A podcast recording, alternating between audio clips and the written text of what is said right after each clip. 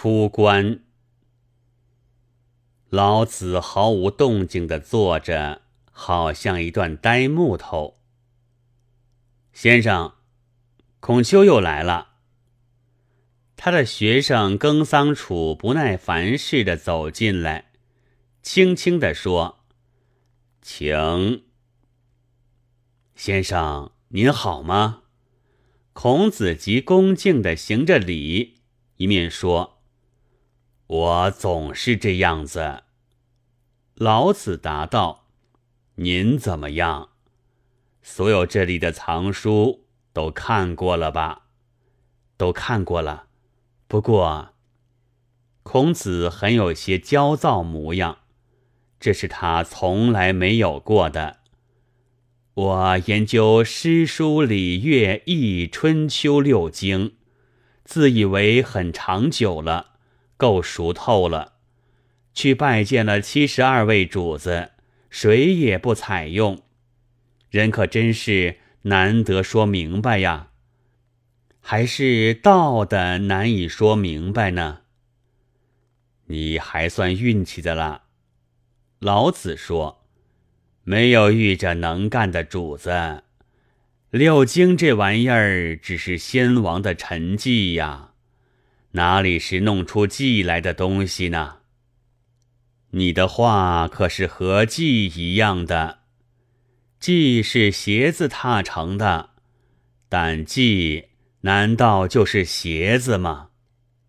停了一会儿，又接着说道：“白蚁们只要瞧着，眼珠子动也不动，然而自然有韵。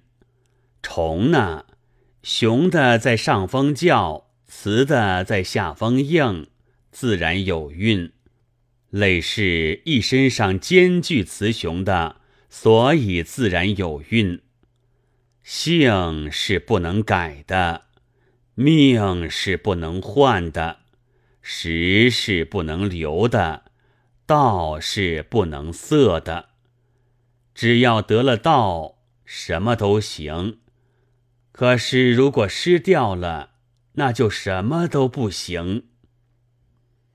孔子好像受了当头一棒，亡魂失魄的坐着，恰如一段呆木头。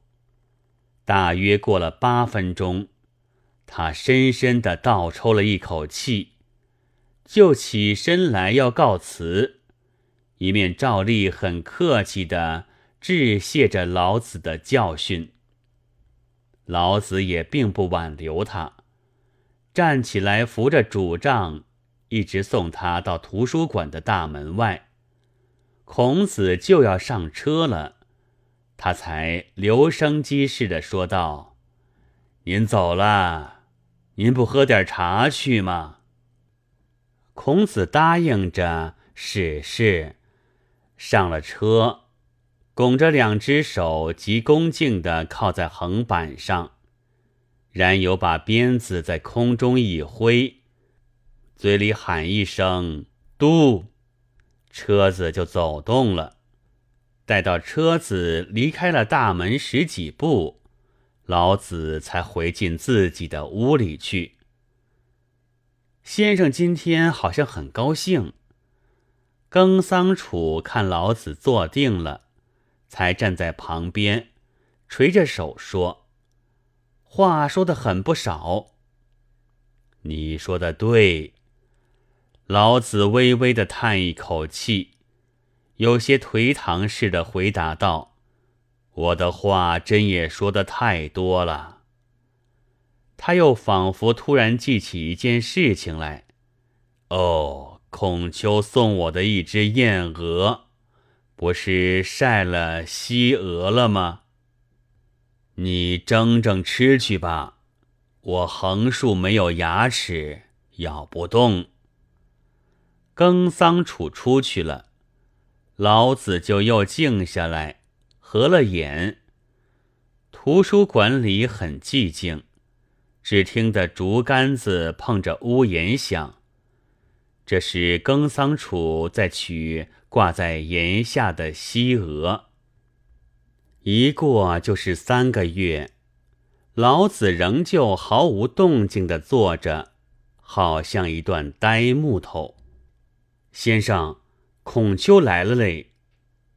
他的学生耕桑楚诧异似的走进来，轻轻地说：“他不是长久没来了吗？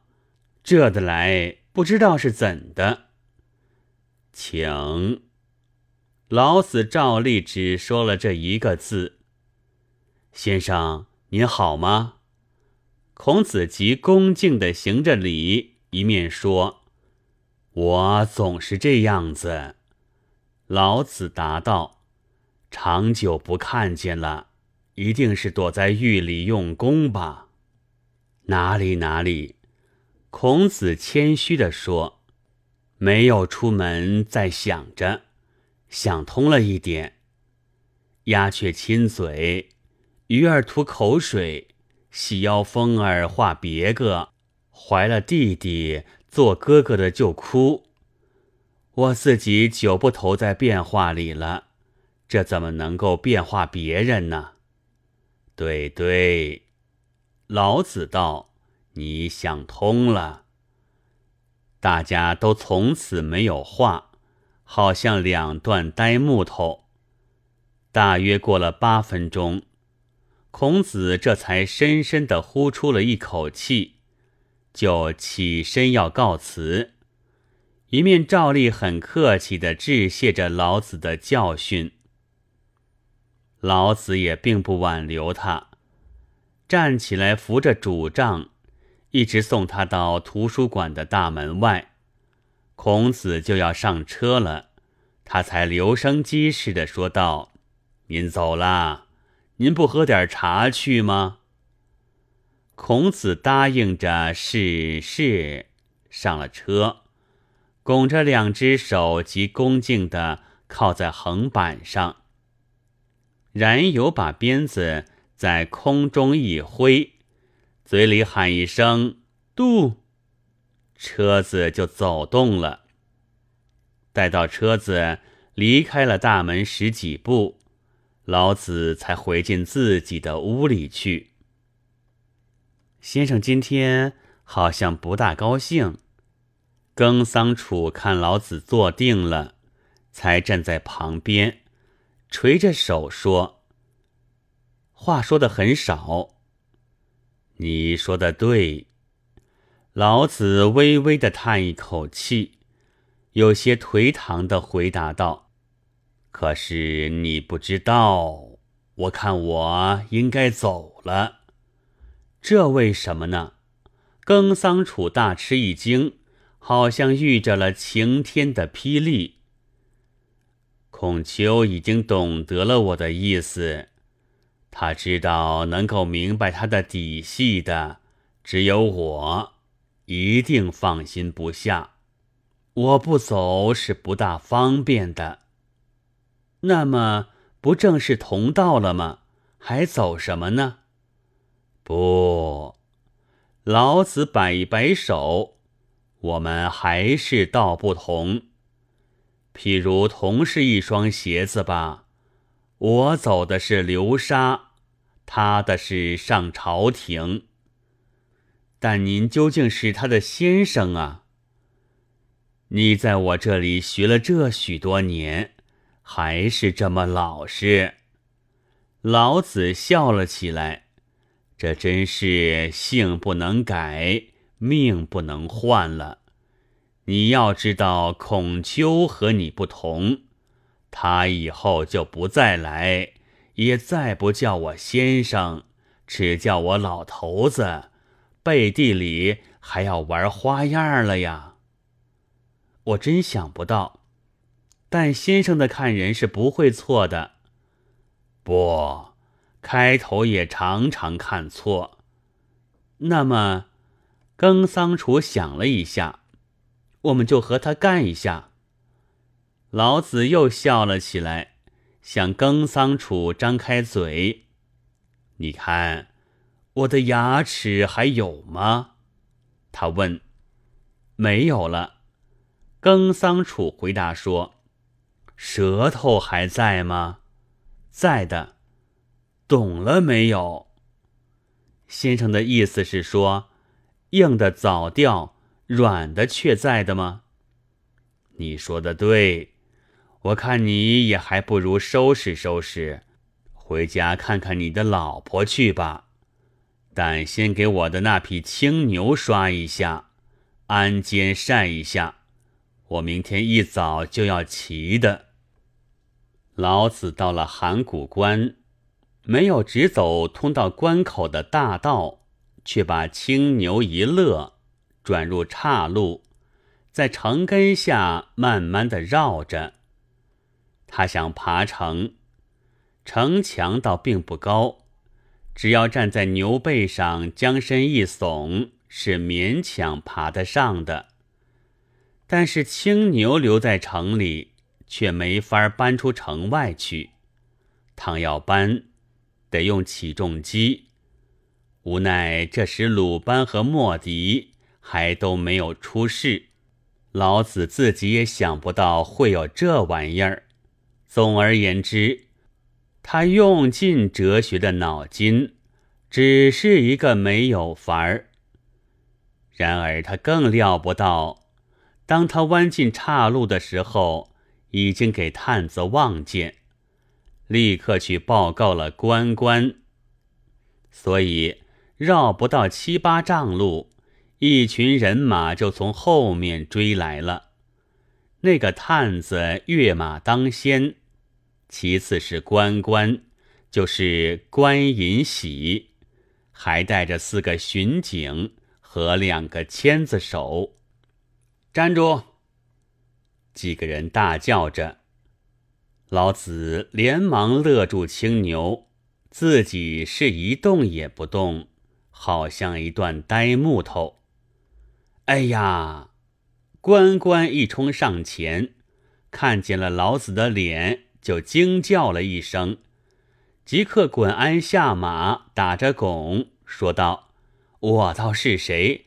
原来是老丹馆长，这真是万想不到的。”老子也赶紧爬下牛背来，细着眼睛看了那人一看，含含糊糊的说：“我记性坏。自然自然，先生是忘记了的。我是关银喜，先前因为上图书馆去查税收经义，曾经拜访过先生。”这时签字手便翻了一通青牛上的鞍肩。又用签子刺一个洞，伸进指头去掏了一下，一声不响，撅着嘴走开了。先生在城圈边溜溜，关银喜问：“啊，不，我想出去换换新鲜空气。”那很好，那好极了。现在谁都讲卫生，卫生是顶要紧的。不过机会难得。我们要请先生到关上去住几天，听听先生的教训。老子还没有回答，四个巡警就一拥上前，把他扛在牛背上。签子手用签子在牛屁股上刺了一下，牛把尾巴一卷，就放开脚步，一同向关口跑去了。到得关上。立刻开了大厅来招待他。这大厅就是城楼的中一间，临窗一望，只见外面全是黄土的平原，愈远愈低，天色苍苍，真是好空气。这雄关就高踞峻板之上，门外左右全是土坡，中间一条车道。好像在峭壁之间，实在是只要一碗泥就可以封住的。大家喝过开水，再吃饽饽，让老子休息一会儿之后，关尹喜就提议要他讲学了。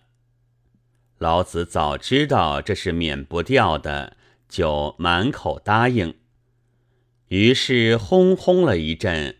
屋里逐渐坐满了听讲的人们。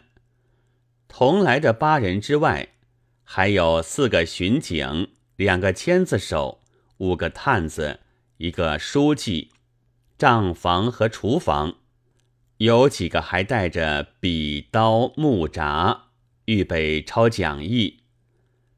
老子像一段呆木头似的坐在中央，沉默了一会儿，这才咳嗽几声，白胡子里面的嘴唇在动起来了。大家即刻屏住呼吸，侧着耳朵听。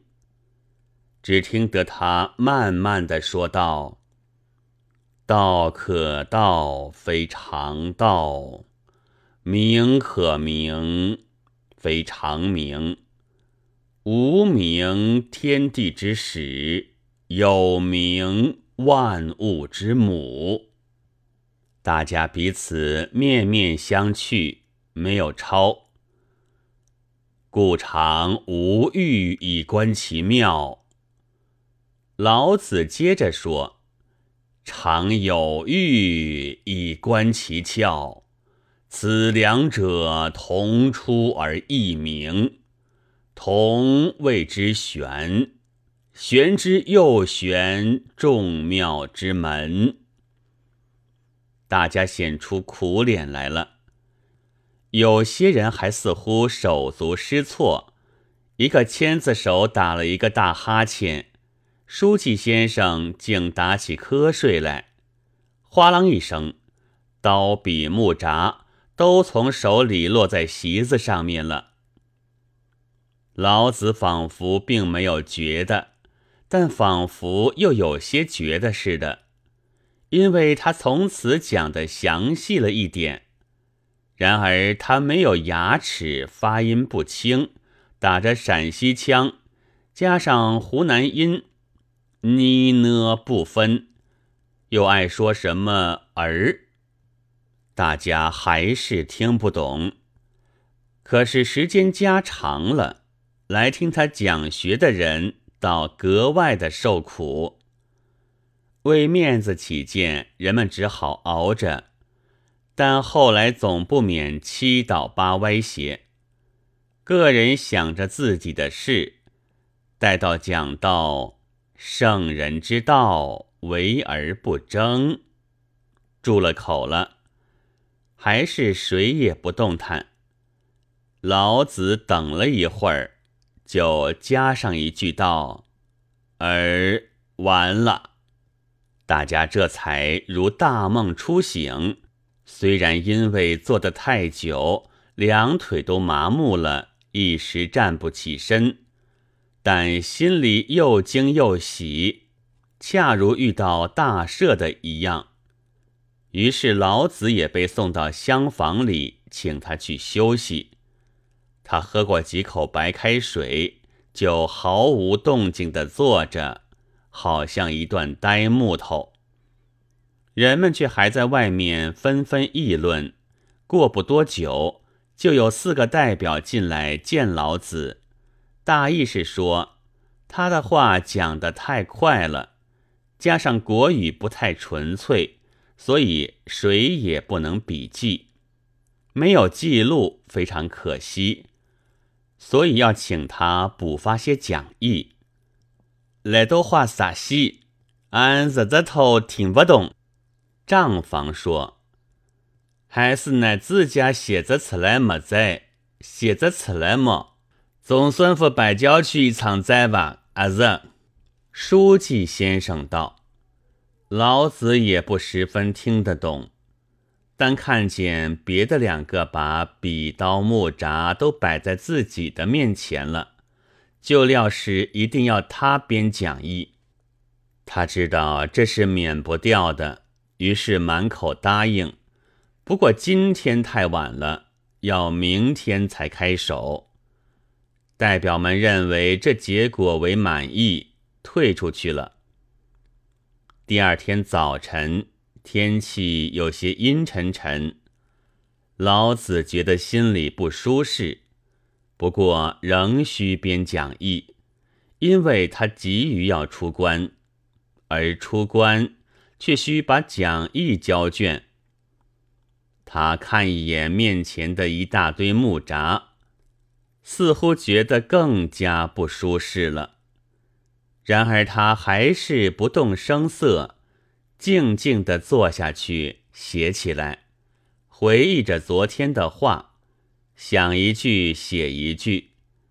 那时眼镜还没有发明，他的老花眼睛细得好像一条线，很费力。除去喝白开水和吃饽饽的时间，写了整整一天半，也不过五千个大字。为了出关，我看这也敷衍的过去了。他想，于是取了绳子，穿起木闸来，系两串，到关银喜的公事房里去交稿，并且声明。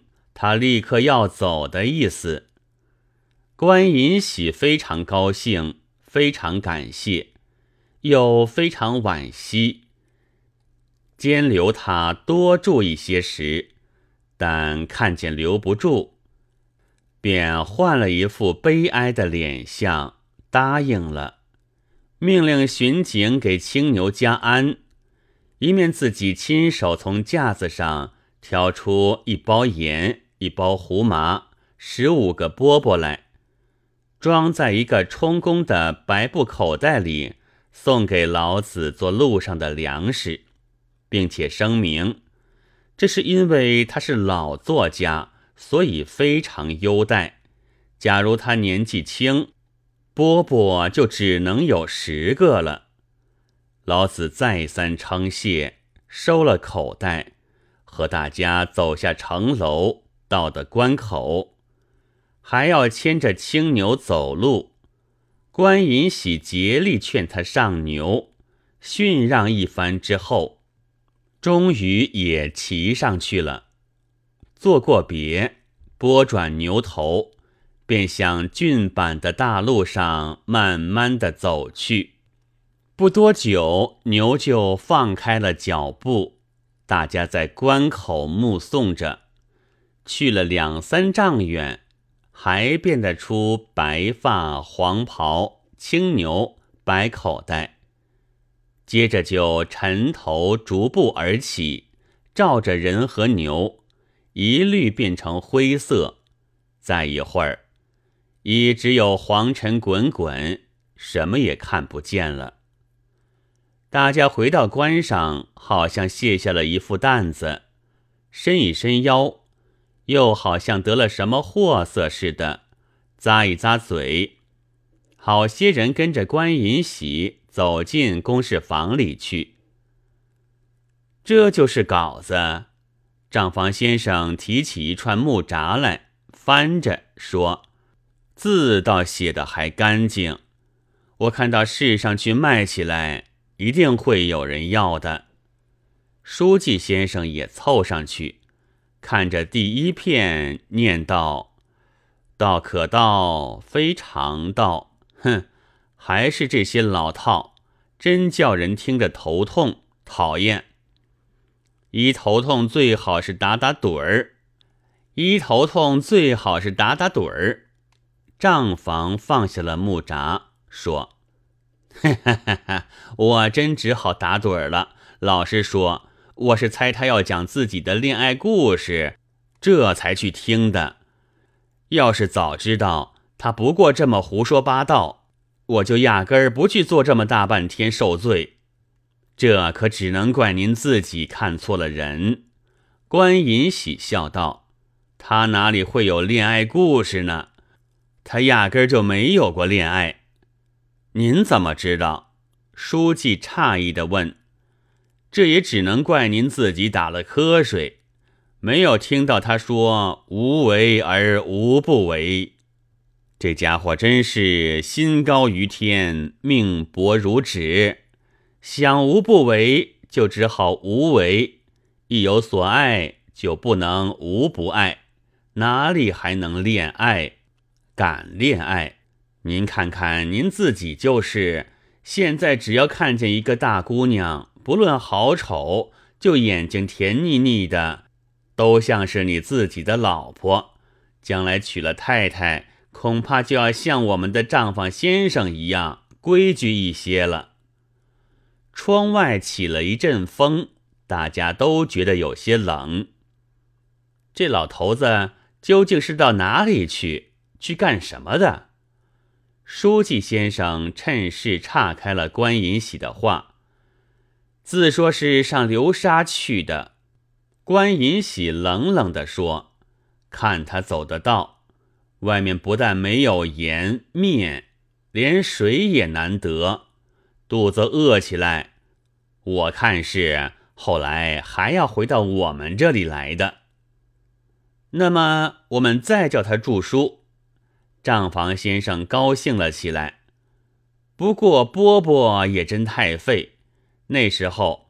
我们只要说宗旨已经改为提拔新作家，两串稿子给他五个饽饽也足够了。那可不见得行，要发牢骚、闹脾气的。饿过了肚子还要闹脾气，我倒怕这种东西没有人要看。书记摇着手说：“连五个饽饽的本钱也捞不回。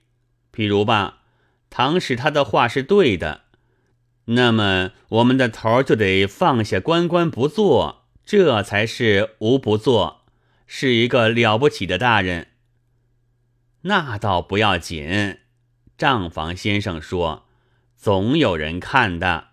交卸了的关关和还没有做关关的隐士，不是多得很吗？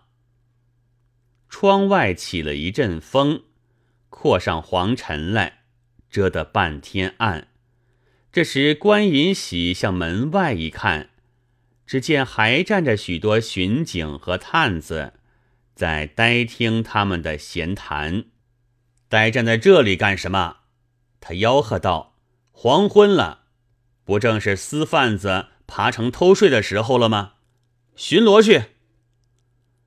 门外的人们一溜烟跑下去了。屋子里的人们也不再说什么话，账房和书记都走出去了。关银喜才用袍袖子把岸上的灰尘拂了一拂，提起两串木闸来，放在堆着充公的盐、胡麻、布、大豆、饽饽等类的架子上。一九三五年十二月作。